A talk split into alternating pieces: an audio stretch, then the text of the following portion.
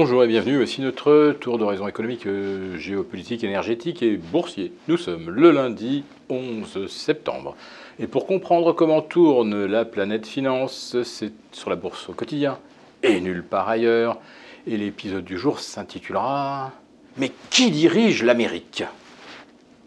Alors cette question de plus en plus euh, d'observateurs, même très bienveillants, cela pose au sujet euh, de Joe Biden, qui a de nouveau eu des absences lors du G20 euh, en Inde, mais qui surtout euh, s'est retrouvé complètement désemparé, désorienté, en plein speech au Vietnam alors qu'il n'avait qu'à lire son prompteur. Alors je ne sais pas si le prompteur a eu un souci. Ensuite, euh, il n'a pas su retrouver le fil de son discours dans ses fiches et a dû euh, appeler au secours discrètement par euh, le micro oreillette, a dû appeler au secours son équipe.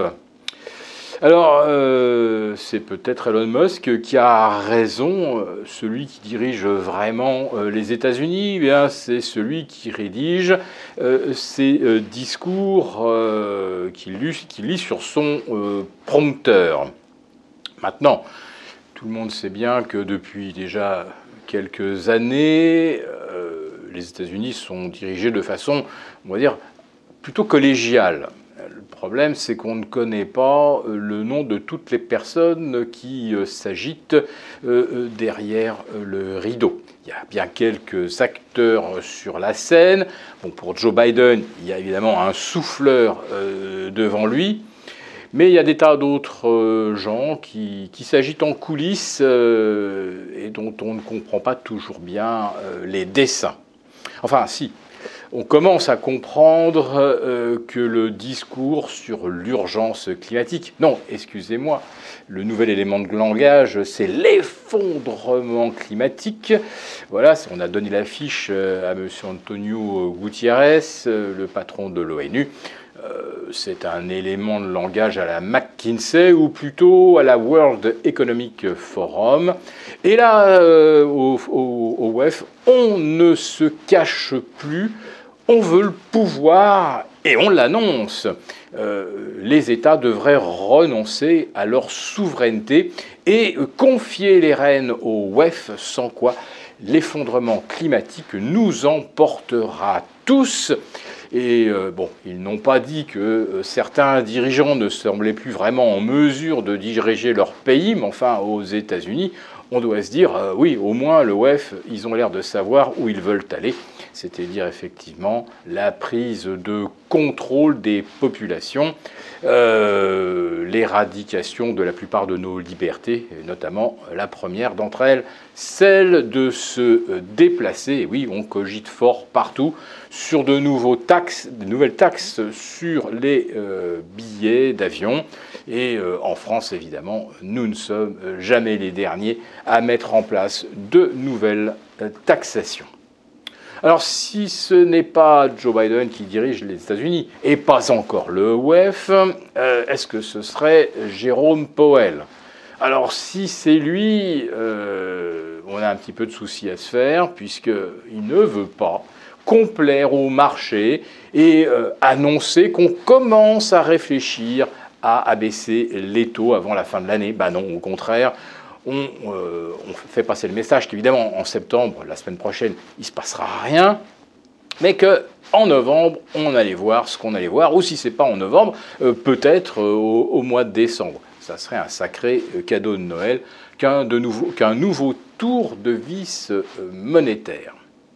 Alors si Jérôme Powell ne dirige pas vraiment les marchés, et plutôt c'est les marchés qui dirigent Jérôme Powell, est-ce que Janet Yellen a les euh, leviers pour faire euh, évoluer euh, l'économie américaine dans le sens qui conviendrait? Eh bien, Janet Yellen n'arrête pas de répéter désespérément que l'inflation va baisser et que la croissance va demeurer solide. Et là, c'est vrai que la mise en place de, mesures protectionnistes, soi-disant anti-inflationnistes, mais en fait 100% protectionnistes, produisent de vrais effets, c'est-à-dire qu'on a du rapatriement de production industrielle sur le sol américain. Mais pendant qu'on se gargarise avec les quelques dizaines d'usines qui viennent de rouvrir euh, pour suppléer euh, une une production euh, chinoise euh, dont on se méfie un petit peu, eh bien on découvre en fait que le principal partenaire industriel des États-Unis, eh bien ce n'est plus la Chine, mais le Mexique. Et oui, le rapatriement de la production de la Chine, dont se vante Janet Yellen, en réalité, c'est surtout le Mexique qui en profite. Mais sans nul doute, et on le voit bien de la part de tous les médias démocrates.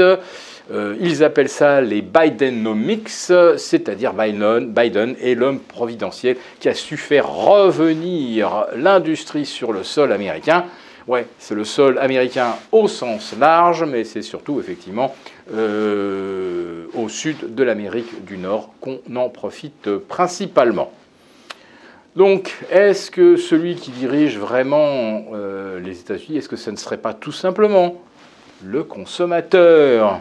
Un consommateur qui n'épargne plus, euh, le taux d'épargne est tombé à 3,5%, sachant que de 2014 à 2020, avant les chèques fédéraux qui ont fait s'envoler le taux d'épargne, on était plutôt autour de 7, on est à 3,5%, et en termes d'endettement, le consommateur américain bah, ne l'a jamais été autant. Euh, il doit pratiquement maintenant 1300 milliards à son banquier qui lui avance de l'argent sur sa carte de crédit. Il doit 1600 milliards s'il est, est, plus jeune au titre euh, de ses frais de scolarité. Et il doit 13 000 milliards s'il est emprunteur euh, pour son logement. Donc vous faites le calcul, on est à peu près à 22 000 milliards rien que pour le consommateur américain.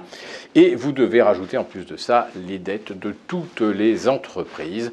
Et c'est ce qui explique effectivement ce, ratio de 115% euh, euh, d'endettement des États-Unis, mais pas d'endettement de l'État, non, on parle bien des agents économiques. Et si c'est bien le, consommateur américain qui dirige l'Amérique, eh bien l'Amérique, elle se dirige droit dans le mur.